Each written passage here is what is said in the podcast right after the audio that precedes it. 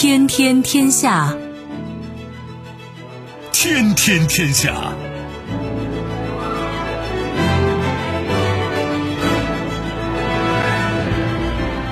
历史穿行者，新闻摆渡人。各位好，我是梦露。您正在选择收听的是《天天天下》，和我一起陪伴大家的还有本节目评论员重阳。世界纷繁复杂，新闻随时发生。今天的《天天天下》，您将听到重大利好。工信部称，我国汽车生产全面恢复，五月产销环比增长百分之五十。广而告之，普京阐述俄罗斯长期发展六大原则。八卦背后，马克龙和泽连斯基拥抱照引热议。扎哈罗娃揶揄称：“现在明白为什么普京有那么长一张桌子了。”今夏难熬，法国、西班牙等欧洲多国遭遇热浪，最高气温突破四十摄氏度。收听我们的节目，您可以使用收音机，也可以使用手机，欢迎使用计时客户端，也可以选择蜻蜓 FM、企鹅 FM 或者是今日头条，搜索“天天天下”，可以收听节目回放以及其他的相关内容。在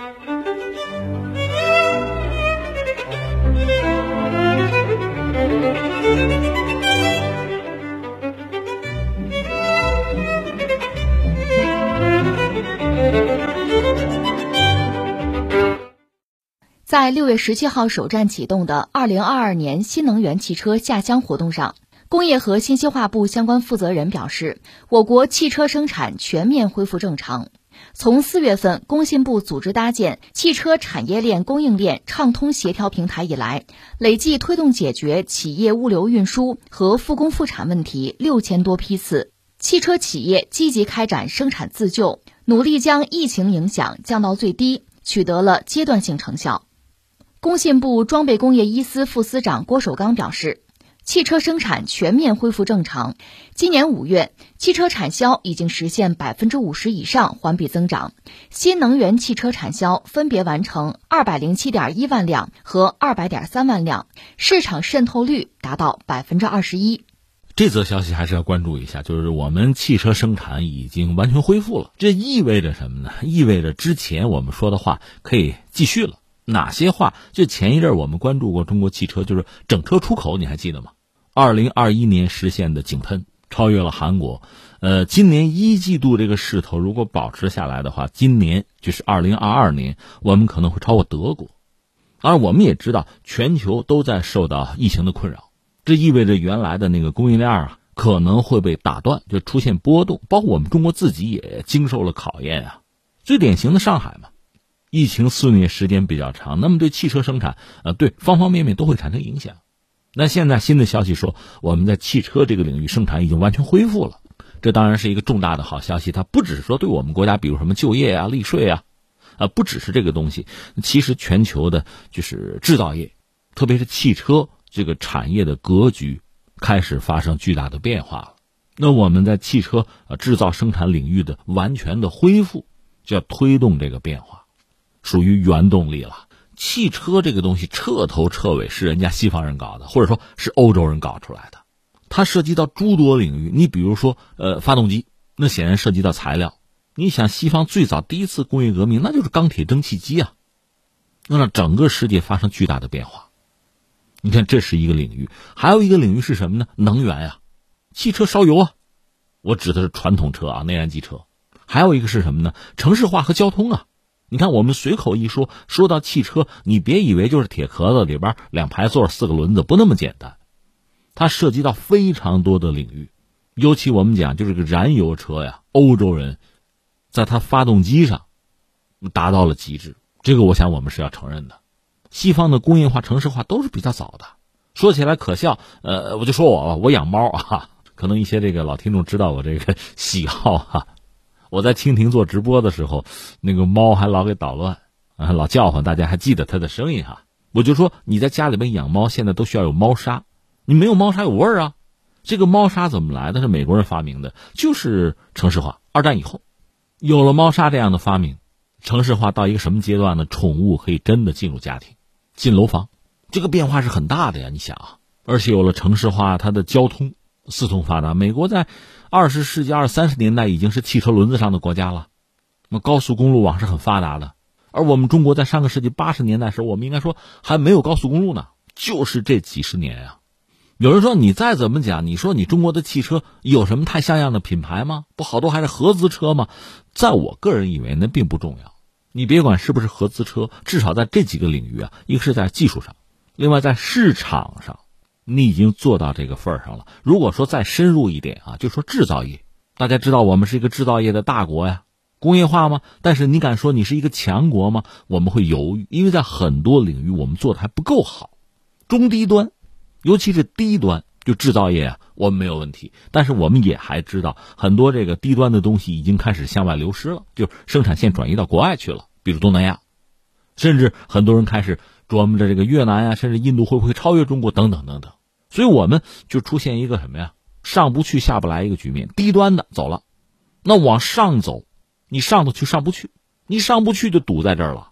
那现在你想汽车这个领域，如果我们真的就是整车出口都超越德国的话，那我们上去了。高端不说，中端就制造业的中端这一块手拿把掐了，这是一个非常重要的变化或者说进步，我们升级了。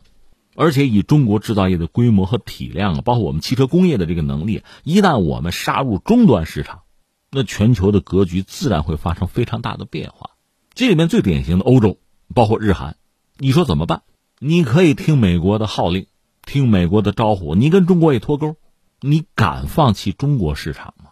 我们就说汽车啊，如果你不放弃，你还有合资车，你还有饭吃；如果你真的放弃了中国市场，那你还有什么？说起来就非常可笑哈，欧洲没有太像样的大国，你说人口上亿，啊，国土面积如何？没有的，都是小国。什么意思？它市场是有限的，而中国恰恰是一个大国。我们敢说我们搞内循环，很多人不敢说。你比如日本，日本人口算多的了啊，它国土面积其实比英国还大那么一丢丢哈，但它也是两头在外啊。所以我们开个玩笑，还得感谢秦始皇啊。我们这个大市场，而且现在我们特别强调要搞统一大市场，那就是说在大市场这个层面，我们还有相当的空间，还可以挖潜力。那在汽车业真的振兴啊、崛起啊、井喷的时候，这个大市场的价值就非常大。实话实说哈，我们就说普通的这个乘用车呀，就私家车呀，就我们中国你看到这个价格相对还稍贵，在城市里汽车相对比较普及，但中国毕竟那么大，还有非常大的市场空间可以挖。而中国的这个汽车，如果说就国产车价位再往下走的话，那么进口车呢，你跟不跟啊？而中国这个市场，谁敢扔下不要？你真要放弃中国这个市场，那我们就问日本啊、欧洲、韩国，甚至包括美国，它的汽车市场实际上早已经饱和了，你能怎么办？而终端的这个市场一旦被中国的产品占领，我们就说这个欧洲啊、日韩恐怕就得咬着牙捏着鼻子，就是所谓高端嘛。一是高端车本身在市场上需求肯定是有限的，要不然怎么叫高端呢？那剩下无外乎就生产，比如说机床。或者说一些高端的零部件，比如轴承什么的那些东西，这是零部件的生产啊。但你靠那个卡中国脖子也很难了，因为整车的生产、整车的设计啊，甚至概念呀、趋势，要为我们把握的话，是我们来挑选，而不是被卡脖子了。是你能不能满足我的需求，是我指一条道你走的问题，而不是相反。而且中国人在制造业这个领域做事情其实是相当快的。昨天我们刚关注我们的新航母，就是福建号下水啊，第三艘航空母舰呀。你想，我们第一艘航母辽宁舰那是个过继来的孩子，算是个二手船啊。但是我们推出山东舰非常快，山东舰还算是以辽宁舰作为母型吧。你看一些西方的这个军事刊物呢，还是把这两条船算作是一级。当然我们知道变化已经很大了，那毕竟还是使用滑跳甲板。那到了现在，第三艘航母已经使用弹射器了，这个发展是非常快的。它的背后是什么？就是强大的制造业呀！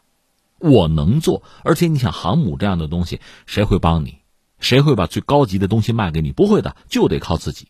而我们能把它做出来。昨天我们就判断了，这条船就是我们这第三艘新航母啊，在全球常规动力航母之中，它的战力应该是顶尖的，它吨位也是最大的。排在它后面的应该是英国那个伊丽莎白女王级，六万吨的，那个船应该说也很牛啊。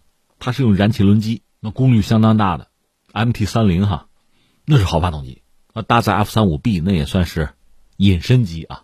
那它毕竟是六万吨，吨位小，带的飞机就少啊。更要命的是，这不第一次出航就漏水吗？显示它的这个制造业本身还真的是有一些问题，最传统工艺出问题了嘛？这真是一个此消彼长的过程，或者我们说哈，这是一个不进则退的过程。所以回到我们这则新闻哈，现在我们的汽车生产完全恢复，那我们原来哈估计的这个结果就是今年中国在出口车上超越德国这个目标应该是能够达成吧。那由此引起的整个全球市场的汽车市场一系列的变化格局的演进，恐怕就在所难免。我觉得我们确实要有充分的心理准备，要有足够的对下一阶段的这个目标的谋划，要寻找实施的路径。你说就是这些吗？我觉得还有两点要说，一个是什么呢？就是说新能源车。最近呢，我所在这个城市就闷热了啊，石家庄闷热了。呃，你看看这个各种各样的新闻，全球范围内，我们就说欧洲、美国吧，这个夏季是个酷夏，都是酷热，这就提醒我们极端天气要小心呐。另外，全球气候变暖啊，啊又来了啊，碳达峰啊、碳中和啊、什么净零啊，还是巴黎气候协定这套东西。那么就是新能源车大行其道，这个恐怕是一个无法逆转的潮流。虽然因为这个俄乌战争，我们看到什么能源的短缺呀、油气价格上涨等等等等，大家就是今天啊，全世界，包括欧洲、包括中国啊、印度什么的，对传统能源这个需求依赖依然是很明确、很旺盛。但是新能源车必然会大行其道，这是一个不可逆转的趋势。当时代抛弃你的时候，他连招呼都不会打的。但实际上，我们看到各种各样的提醒、暗示啊，非常之多。而新能源车对于中国的汽车工业来说，恐怕是及时雨，是一个助力助推。这个机会，这个时机，我们绝对不能错过啊！这是一个我们要说，在这个领域哈，其实越是欧洲那些曾经很发达的、很牛的车企，就是做燃油车的，做到极致了。现在忽然发现赛道变了，那对他们来说，你想，你必须拿出足够的精力。足够的资源投入到这个新车的研发，而传统自己绝对有优势的那个赛道，恐怕你得放弃了。欧洲人、美国人都是如此啊，这是一个我们要说。还有一个我想说的就远了，是什么呀？是文化。一个国家的崛起，中国也好，还有之前一系列国家的崛起，英国啊、美国啊，这不都崛起过吗？这个崛起，首先肯定我们看的最清晰的是经济上要崛起，就是你的 GDP，你的经济的盘子在全球占的份额。你的话语权在全球经济版图上的位置，这是崛起。另外呢，比如说军力的崛起，作为大国，你的崛起肯定是要成为一个世界级的大国啊，世界级的影响力，你必须有能力在全球。你像我们中国，我们不是一个殖民国家，我们爱好和平，对吧？我们不像西方国家去抢，但是你要有能力在全球维护你的利益啊，你有强大的向海外投送兵力的能力，你有强大的远洋舰队。就不用说了。另外还有一个很重要的维度是什么？就是文化呀。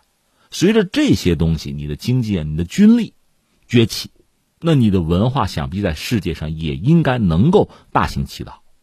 一个是我们自己，比如中国人的这种文化，几千年的文明史一脉相承，你要继承。另一方面呢，我们审美啊，我们不管是创造还是这方面的欣赏的能力，我们要持续的提升。不但如此呢，要让整个世界了解、认同和追随我们的这套东西，这种风格、这种审美，这是文化。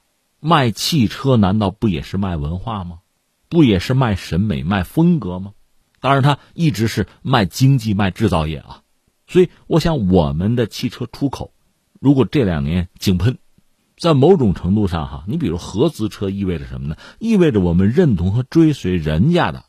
尤其是西方发达国家的他们的理念、他们的风格、他们的审美，这是实话，这也并不丢人。这个阶段你必然要经过，但是继续往前走，你要考虑中国人的审美、中国的文化、中国的风格必须大行其道。前两天我们不是讲，你比如豪华游轮吗？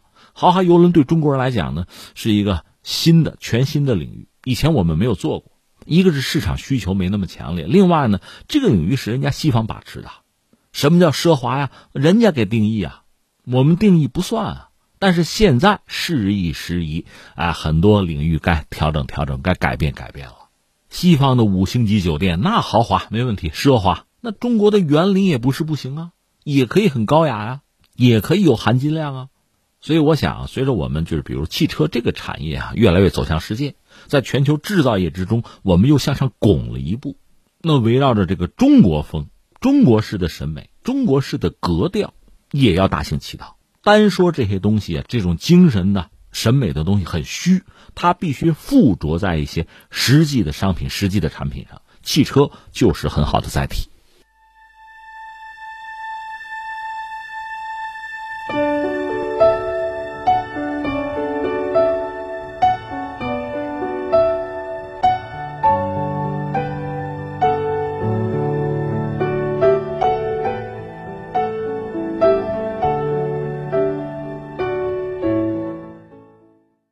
俄罗斯总统普京十七号在第二十五届圣彼得堡国际经济论坛全体会议上发表讲话时表示，开放性是俄罗斯发展的首要基本原则之一。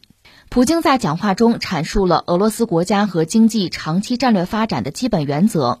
首先是开放性，他表示，俄罗斯将继续坚持开放的经济政策。真正的主权国家始终致力于建立平等的伙伴关系，为全球发展做出贡献。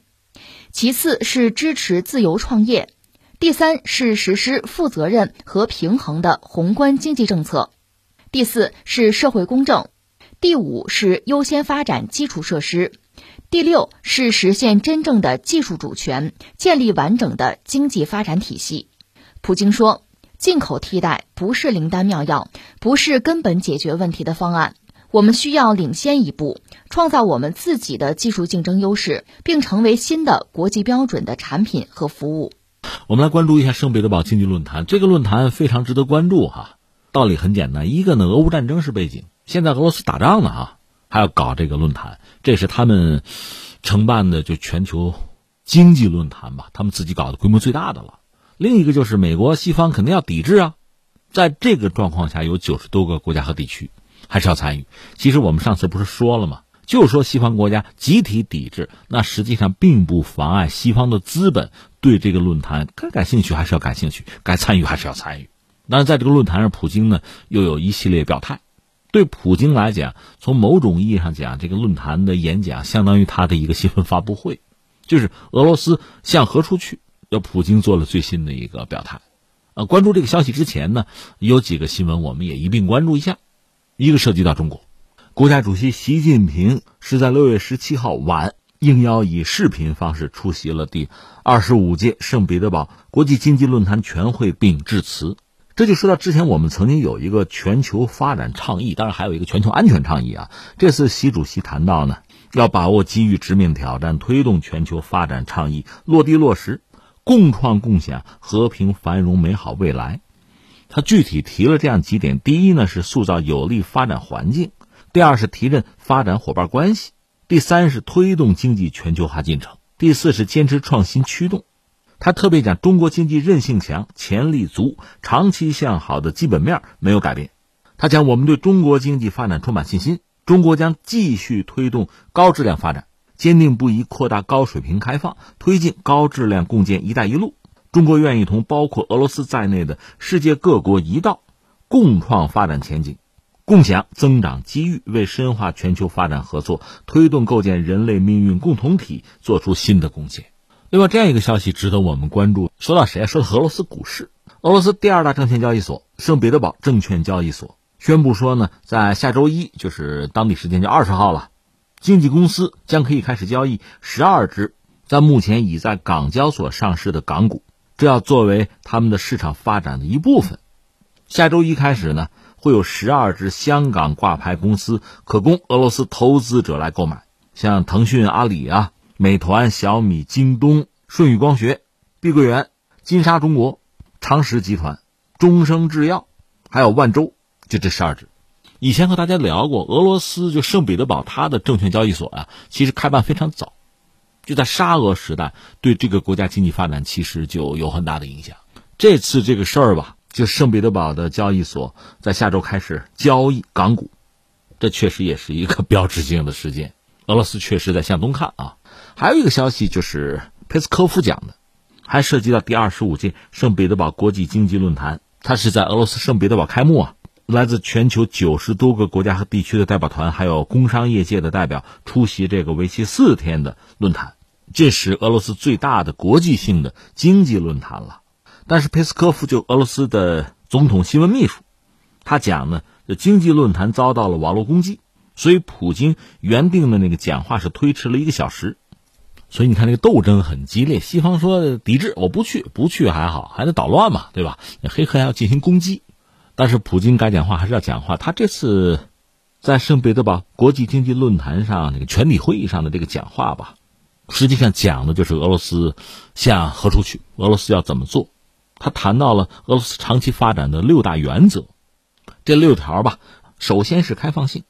他讲真正的主权国家始终致力于建立平等的伙伴关系，为全球发展做出贡献。这意味着什么呢？他还是在强调俄罗斯。是全球经济很重要的一部分，俄罗斯不会放弃和全球各国，特别是主要经济体保持联系。就是说，不管你们怎么对我，怎么制裁封锁，我还是要开放。这个当然是一个明智的态度了。其次是支持自由创业，这个当然既涉及到在俄罗斯的个人创业者，也涉及到政府的表现啊。第三是实施负责任和平衡的宏观经济政策。第四是社会公正。第五是优先发展基础设施，还有第六实现真正的技术主权，建立完整的经济发展体系。呃，应该说，普京这个讲话讲这六条吧，还是很全面的，也是针对俄罗斯目前遭遇到西方的这个围堵啊、攻击啊，另外也是针对俄罗斯一直以来的短板。所以，他这六条总的来说，我个人以为呢，是很明智的、很全面的。但是你要说解决问题，就你发现问题是一码事儿，能不能解决那是另一码事儿，能做到多少，其实事关俄罗斯未来命运。那针对普京的这个讲话呢，我觉得有这样几点值得关注哈。一个是这次俄罗斯和乌克兰之间的战争，乌克兰背后是整个西方嘛，所以西方特别是美国从一开始应该说信心满满。当然，我们国内作为很多这个网友观察哈，也认为俄罗斯对乌克兰的战争呢会速战速决，闪电战。但最终的结果呢？俄罗斯打的这个，已经是三个多月了，并不像某些人想的那么顺手那么顺利。可另一方面，从美国那个角度来讲呢，也没能实现自己一开始啊，甚至带有颠覆俄罗斯政权的这个野心啊，那就只能是削弱俄罗斯、消耗俄罗斯了。后来干脆就说不以俄罗斯政权的更替作为目的，就那个目标实现不了，这算是实事求是吧？但是对俄罗斯的消耗是不是成为现实？一方面，你说的你只要打仗，人吃马喂啊，大炮一响，黄金万两啊，不是挣钱烧钱啊，而且人员的损失这是必然的。但另一方面呢，按照俄罗斯目前公布的这个消息吧，从四月份开始，每天的军费大概是三亿三亿美元，那一个月就烧九十亿美元呗。三个月呢，或者我们这么算，半年就五百四十亿，这基本上就俄罗斯一年的军费啊。所以说消耗是很厉害。但另一方面呢，就俄乌战争爆发之后吧，国际原油的价格可是在飙升，而俄罗斯的石油出口量呢也飙升，每天八百一十万桶，比三月份呢是提升了六十二万桶。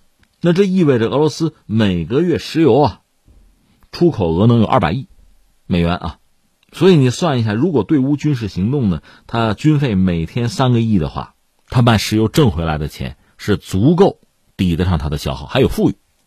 你说啊，你这么说，他他越打越挣钱，那就一直打呗，不是那么回事儿。打仗本身还有很多这个损失啊，它涉及到未来啊。我的意思是说，从这个数据看，反正你要跟他打持久战，俄罗斯还是敢和你耗一段时间的。当然，从长远看，这个战争之后，他和欧洲的关系恐怕真的是这彻底凉凉啊。欧洲不再使用它，或者说也不愿意、不敢再使用它的能源了。所以，他必须要向东看，就像中国啊、印度啊，而不是向欧洲。俄罗斯会完成这样的一个战略性的转向。从这个角度讲，普京真的是可以和 彼得大帝相提并论，因为彼得大帝那个时候就是十七世纪末、十八世纪初那个时候啊，他是带着俄罗斯向欧洲那个方向看，以欧洲为师。而现在，普京遇到的局面正好相反，和欧洲的关系恐怕真的是告一段落了，他不得不向东看。当然，他并不甘心，并不想完全放弃和欧洲的关系，所以他你看这六条里边第一条就讲还是要开放，即使说政府之间就俄罗斯和西方国家之间政府之间的关系进入一个冰冻期，但是资本如果愿意来俄罗斯赚钱，他还是愿意开绿灯的。况且全球化到今天这样一个地步，就是两个国家啊，两个经济体之间彻头彻尾的脱钩很难做到。尤其我们要看到中国、俄罗斯是不一样。中国是一个制造业大国，就中国制造的产品，很多国家真的是需要。全球一共就二百来个经济体，其中得有一百二十个把中国作为第一大贸易伙伴，还有九十个那是把中国看作第二大贸易伙伴的。就这个你没办法和中国脱钩。而俄罗斯呢是能源，它没有它像样的工业品，它不是一个制造业大国，所以实际上和俄罗斯脱钩相对要容易。我不用你的油气，用别人的吗？所以俄罗斯强调开放，我个人以为是由衷的，是很真实的。他不能接受真的完全被屏蔽啊，就像咱们网上那个词叫社会性死亡、社死啊，他不能接受这个结果，那对他是致命的。而且普京他谈到了六条里面有几条，实际上是涉及到呃一个规范的市场经济的基本原则，而应该说俄罗斯在打造一个。现代化的市场经济环境哈，在这个领域其实是有相当的欠缺。这个比起它重拾制造业，其实难度一点不小。但是说在和西方博弈过程之中吧，俄罗斯也积累了相当的经验。呃，最主要的就是他央行那个行长纳比乌林娜。你要夸张点说，你可以把这次俄罗斯和西方就和美国的博弈看作是两个女人的战争啊。俄罗斯央行行长纳比乌林娜，另外呢就是美国的那个财长耶伦。各自出招吧。本来从耶伦这个角度讲，信心满满，美国占据绝对优势啊。但是在俄罗斯的反击之下，就卢布结算令啊，天然气卢布这套玩法之下，对俄罗斯打击这个力度是大打折扣。但是话说回来，这毕竟是在战争期间，是一种特殊状态下的做法。等到战争结束，俄罗斯和西方的关系有没有改善的可能，或者还是长期依然是一个被制裁、被排斥的这么一个状态？俄罗斯怎么破局？这次普京提出来的这个所谓六个原则吧，确实是原则性的。等到战争真的结束，普京不是也在说吗？他这个特殊军事行动的目标完成，那就得结束了，战争就结束。到那个时候，和西方的关系怎么拿捏？另外，你说你向东看，和印度和中国的关系你怎么调整？其实双方要真的走近啊，经贸的关系是一个基础。而我们看到俄罗斯和中国也好，和印度也好，其实在贸易额上并不是特别大。怎么在比较短的时间解决这个问题，打造出一个全新的局面？这同样需要俄罗斯拿出自己的智慧和实际行动。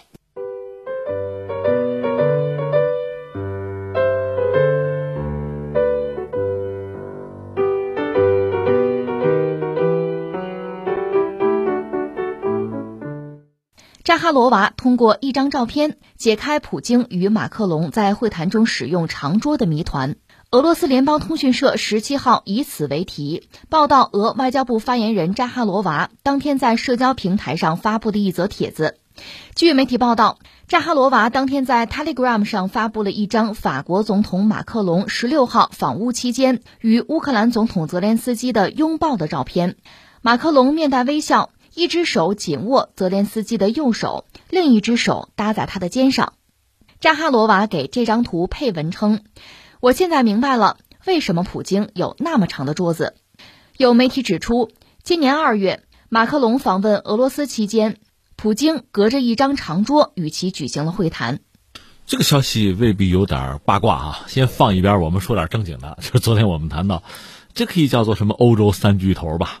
就德国、法国、意大利三国领导人跑到基辅见了乌克兰总统泽连斯基，那公开的说法就是德法意三国领导人是支持给乌克兰所谓欧盟候选国地位，这公开的说法了。那昨天我们就谈到，实际上这有点画饼的意思。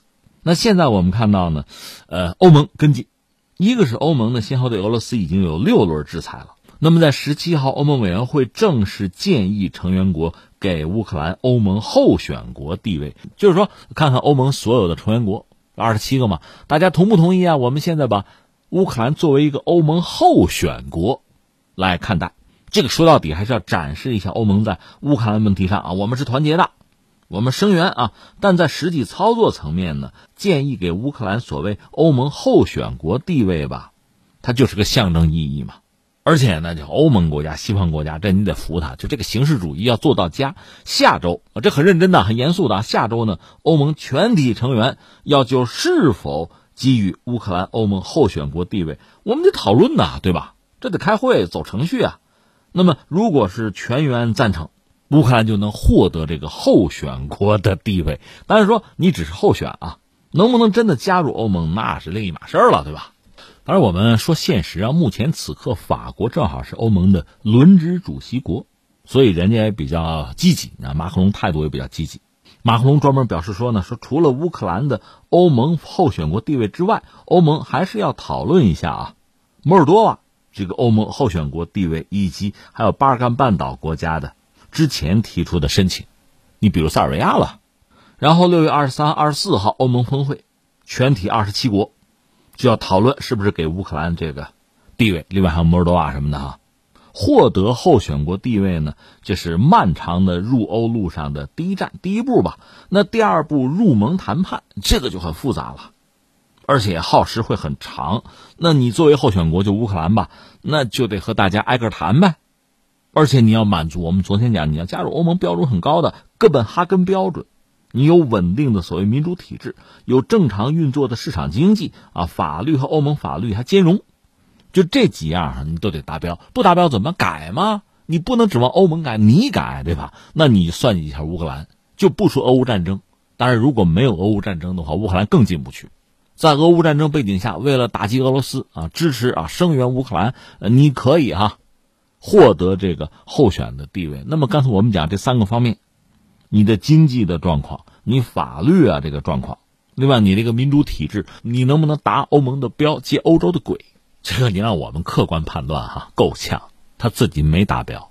就说乌克兰啊，另外昨天我们也谈到了，现在还不知道欧盟国家对这事儿的态度。如果说只是形式主义，大家上举个手表决哈，起个哄也就算了。但是真正是进入。谈判阶段，就是乌克兰要入欧盟的话，要谈判和所有成员国要谈判，那每个国家都是有自己的利益的。那这事儿咱得说道说道，对吧？那我得开出条件来，咱谈吧，对吧？就会有一系列的讨价还价，这还不包括我们昨天也讲到土耳其。土耳其不是欧盟成员，人家一九八七年提交申请，到了二零零五年才开始所谓入盟的谈判，到二零一八年头，欧盟就讲说土耳其你民主倒退了，这入盟谈判停了啊。土耳其一直耿耿于怀，所以他恐怕也会跳出来搅局。当然，他不是欧盟成员，但他是北约成员啊，想搅局，想给你们压力，不是做不到啊。所以总而言之，这次首先是欧盟这个三国吧，三巨头什么三大佬的跑到基辅和泽连斯基见了面，然后表达自己的某种支持吧。然后翻回来呢，欧盟委员会也说，那咱们就讨论一下啊，我们就提请所有欧盟成员啊投个票哈，就是要给乌克兰。加入欧盟的什么的？这个候选国的地位，就是你领个号啊，可以排队了。那排多久呢？这是一个问题。反正土耳其排到现在没进去，对吧？就这么一件事情。呃，把这个事儿放在一边，我们再看这次这个新闻就比较八卦。我也建议大家有空呢，可以网上搜搜这个照片，就是马克龙和泽连斯基拥抱那个照片，是不是还有点亲吻的意思？就是反正马克龙很热情，个儿稍高，就两个人呢，因为是面对面嘛，这么一抱。这摄影师就抓住了泽连斯基那个表情，因为他那个脸是冲着这个镜头的，马克龙呢是后脑勺啊。你可以看到马克龙个儿略高，然后比较亲密的就抱在那，是不是在耳边说悄悄话什么的，脸贴得很近。而泽连斯基这个表情就比较有意思了，肯定是不情愿呐，那个小眼神是吧，很很无辜。呃，你要是在家里养宠物，特别是养猫，你会有这种感觉，就是你对猫很热情，猫对你没那么热情，它比较高冷。就抱住又挣脱不了，其实你一松胳膊它就跑了，然后你就死抱住熊抱哈，你非要亲它，它又走不了，很无奈，忍啊，就这种感觉特别强烈。所以有的时候这个摄影师啊，是高明不高明，看这个他拍的作品就很有意思。泽连斯基现在这个状况就是这样，我们以前也分析过。第一个呢，他和乌克兰的武装部队的关系可能也比较紧张，理论上他是总统啊，武装部队的最高司令。但是我们知道，他本身确实喜剧演员出身。你说懂军事够呛，直接指挥千军万马，他没有那个能力。他更多的是一个形象，而且最关键的，他指挥军队也未必指挥得动。因为乌克兰军队其实早已经被渗透了，很多是直接听命于西方的。另外，比如像亚速营这样的哈，他是带有军阀啊私人武装性质的，也是为西方所豢养，所以你要指挥你也指挥不动。好在这次误打误撞啊，捡了个什么便宜呢？哎，俄乌战争爆发之后，乌克兰的这个主力部队实际上是缩在大城市里，他并没有和俄罗斯军队去打野战。真要打野战的话，恐怕损失很惨重。到目前这个状况，所谓各自为战吧，加上西方提供的一些先进武器，另外西方给了很多情报，这确实是帮了乌克兰军队的忙。而俄罗斯军队也很麻烦，就是他如果真的哈大规模的出动，纵横捭阖。也很容易被西方的卫星和侦察机发现，所以他也只好呢放慢步伐，就平推啊，步步为营啊。这个客观上是有利于乌克兰的，但在这么一个状况下，你说泽连斯基要调动自己的军队，他也未必调得动，军队也不一定听他的。甚至有一个说法说，他的保镖都是西方人，你不听西方的话，你能不能活下来都两说，是这么一个状况。所以你想，他的心境恐怕也不会很好，他只是作为这个国家的一个形象。那就天天迎来送往吧，他本人就成了很多西方政客展示自己的实力啊、能力啊、进行表演的一个一个道具而已嘛，就是个吉祥物、招财猫啊。谁都来来了就给你拥抱一家伙啊，说几句漂亮话啊，你还得陪着，面带微笑，凭什么呀？我烦不烦？对吧？这是一个。另外，实际上你说泽连斯基毕竟是乌克兰的总统，乌克兰一个国家嘛。一个领导人，他对自己的国家，包括对自己的政治前途，他当然也会有自己的想法。现在既然在这个位置上，就算是表演，我也要尽心尽力表演好自己的角色嘛。那向西方是要援助的，不管涉及到民生的物资的，涉及到乌克兰未来重建的基础设施的，还是眼下打仗的军火，我都是需要要的。最新乌克兰军方说，我们重武器已经损失一半了，就是战争到现在，其实俄罗斯、乌克兰都会有巨大的损失。不管是这个人力上的，就是呃军人的伤亡啊，另外还有像这个武器装备方面的，乌克兰一直得到西方的援助，但是我们知道那个援助啊，真正到乌克兰的军人手里的是很有限的。那你想多少层面雁过拔毛啊？甚至有说是援助最后跑到国际武器市场去了，这也是有的，这就属于走私了。这个放在一边还不说啊，西方国家普遍呢就是慢，就说好的援助。报纸先登出来，先说出去，但是真正提供援助，打折扣咱就认了哈。最后能够真的提供过来，那是需要一个漫长的过程。这乌克兰也得等，熬着。所以从泽连斯基那个角度呢，对德国也好啊，法国也好啊，对他们是一肚子的怨气。比如拿马克龙来说吧，就你援助我，你快点是吧？多给一点。另外呢，别动不动老和普京打电话，这是泽连斯基的要求。可是从马克龙那个角度，我见你，我图什么？我为什么？我要彰显法国大国形象，展现我作为法国总统的能力啊！那我当然得给普京打电话了，我就得抱抱你啊，亲亲哈！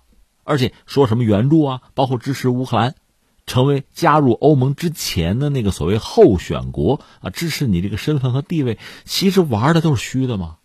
但是我得玩啊，我不玩我就没有存在感了，你就得配合我们，你就是个道具嘛。所以双方这个这个差距确实太大，双方的需求落差太大。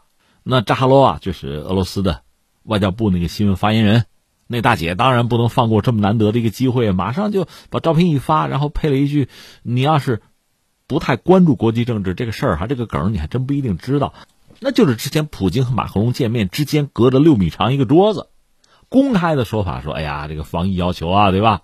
你马克龙，你到俄罗斯是不是也得隔离啊？对吧？做核酸什么的，那不做的话，或者说你在你国内做了，那我们在一个社交距离嘛，安全距离六米长的一个桌子，就非常可笑。当然，我们知道这个反映出普京对法国对马克龙的这个态度。那这个事儿呢，也引起当时全球的热议。这不是过了仨月到现在。马克龙和泽连斯基拥抱，泽连斯基一脸的不情愿和鄙夷啊、排斥啊。那扎哈罗啊，作为俄罗斯这方面的一个新闻发言人，马上说：“你看见没有？看见没有？怪不得我们总统普京和马克龙见面隔六米长桌子呢，必须的啊！”就这个意思。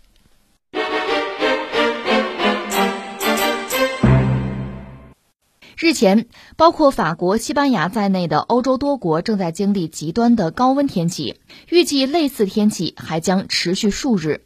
据媒体报道，西班牙马德里十五号的最高气温达到了四十点五摄氏度。西班牙国家气象局表示，这是四十多年来热浪天气出现的最早的一次。除了西班牙和法国之外，波兰、奥地利、俄罗斯和乌克兰等国预计在未来几天同样会遭遇极端高温天气。呃，这是一些欧洲国家现在有些大城市就热嘛，四十度高温嘛。哎，我感慨一句吧，就我们中国恐怕也跑不了北半球嘛。你看我们也好，美国也好，呃，恐怕这个夏天都难熬。一个是所谓极端天气，比如说去年大家记得河南那个暴雨嘛，洪灾啊，那是以前没有过的体验。今年那只能说我们也呼吁，也建议。啊，很多包括我们自己啊，就大城市的管理者啊，未雨绸缪，早做准备。我记得多年前，就省会石家庄干过什么事儿，就是在一些地道桥啊，在一些关键的这个节点啊，准备救生圈，准备一些绳索。你说石家庄算是个内陆城市，准备救生圈很滑稽，对吧？我觉得特别好，一点不滑稽。真的遇到意外关键时刻，这东西是可以救命的。我们还必须要真的是未雨绸缪，实事求是，做好相应的准备。一个是这个极端天气，比如说什么洪涝灾害哈，另外就是酷热。这几年几乎每年在夏天，就我们中国也好，全球也好，北半球的很多城市吧，因为城市人口比较密集啊，那遇到这种极端的炎热的天气，带来的麻烦就比较多。最基本的耗电呀，家里开空调，没空调过不下去啊，对吧？就是这个样子。现在我们看这个新闻，欧洲一些大城市出现这样一个局面，怎么说呢？我一样一样说吧。一个呢，就说到极端天气啊，说到全球气候变暖啊，但这个就想起我最近刚看了一篇文章，是一个美国人写的，这个人叫做福斯特，他这篇文章的名字很有意思，说警惕新冷战对人类的大灭绝威胁，破折号二十一世纪生态与和平运动的灭绝主义笔记，在这篇文章里呢，他提出了一个其实挺振聋发聩的一个问题，说是碳灭绝还是核灭绝？新冷战会逼人类选一个，重复一下：碳灭绝还是核灭绝？核就核武器的核了，你就大国竞逐啊！新冷战吗？那有可能带来核战争啊，核武器的使用啊，人类面对核威胁呀，核灭绝呀，这是一种可怕的前景。另外还有一个所谓碳灭绝，就是全球气候变暖，人类无所作为，对自己的欲望不加节制，最后呢？碳灭绝也是人类面对一个可怕的前景，呃，这位福斯特就说：“那我们是不是得选一个呀？”但是他讲的更多的是国际政治、新冷战。那我现在想说的是什么呢？本来巴黎气候协定，这个应该说人类基本达成了共识。当然说美国那儿有个波折，要特朗普上台呢，退出巴黎气候协定；到了拜登上台呢，又回去了。这美国总之是算改邪归正吧。而且大家纷纷提出自己的目标。中国呢有个三零六零。二零三零呢要达峰，二零六零呢要中和，这是我们啊。西方呢发达国家嘛，呃赶在中国前面哈。二零五零基本上叫净零，都行吧。总而言之，按照原来的这个时间表路线图，这总算是对巴黎气候协定的一个落实啊。但是你看现在俄乌战争爆发，这个形势是陡然一变。本来啊，就算是没有战争，大家按照原来的这个计划走，化石燃料还得接着用。这里面比较干净的就是天然气啊。这是一个过渡型的东西，化石燃料人类最终是要放弃，要使用新能源。那么从现在开始到真正的新能源被大家广泛使用这个阶段，天然气是一个最理想的选择。它相对在化石燃料里是干净的啊，原来是这么考虑的。但是俄乌战争爆发，能源价格飞速的上涨，现在不是说在保证什么净零啊，什么中和，不是那个问题了，而是油气资源啊。等于说人为的不足，紧俏涨价，尤其在欧洲就出现这样一个局面，就是不是说你用不用天然气，是你用从哪儿买的问题，是它涨价的问题。石油也是这个状况，那等于说之前大家的这个规划，我估计啊，三零六零啊，中国人说话是算数的。而且我们受到战争的影响相对比较小，我们还会努力去完成我们的这个承诺，这是对世界的承诺。但是你说西方国家，尤其是欧洲，包括美国，二零五零啊净零，你还能完成吗？你想完成吗？就出现这么个局面。而且你想，即使是俄乌战争明天就停下来结束了，那么西方俄罗斯之间的这个博弈不会停的，还会斗。那涉及到大宗商品，包括粮食，包括能源。既然现在我们讲这个。极端天气啊，气候啊，讲这个问题，那就是油气资源这事儿啊，这斗争不会停的。在这么一个状况下，就是西方国家也好，中国也会受影响，因为你油气价格会上涨啊，我们得多掏钱啊。就是现在不是说你把化石燃料戒了不用了，不是这个问题，而是从哪能买到，能持续的使用是这么个问题了。你说让人糟心不糟心，揪心不揪心？当然，有些国家，你比如法国，法国可能先天占了个便宜，他本来就打算大规模的使用核能，所以他反而在欧洲等于说成了一个孤岛，其他国家没他这么幸运。你比如德国，像核能根本就打算彻底放弃的，就是在日本福岛核事故之后。德国是比较敏感，想放弃这个东西。那现在关键是核能你也不要，油气儿你又没有，你怎么过呀？就出现这么一个问题。所以刚才那个福特说的那个，你们是打算核灭绝还是碳灭绝？其实这两者之间是有一定的联系的。现在因为所谓的新冷战，俄罗斯和西方剧烈的博弈，全球能源价格在飙升，而且很多国家拿不到需要的传统的化石燃料了。那么，巴黎气候协定已经成了一个遥远的承诺。现在我先活下来吧，是这么个状况。所以，实际上人类真的是又来到了一个十字路口。在这个背景之下，今年夏天真的不好啊。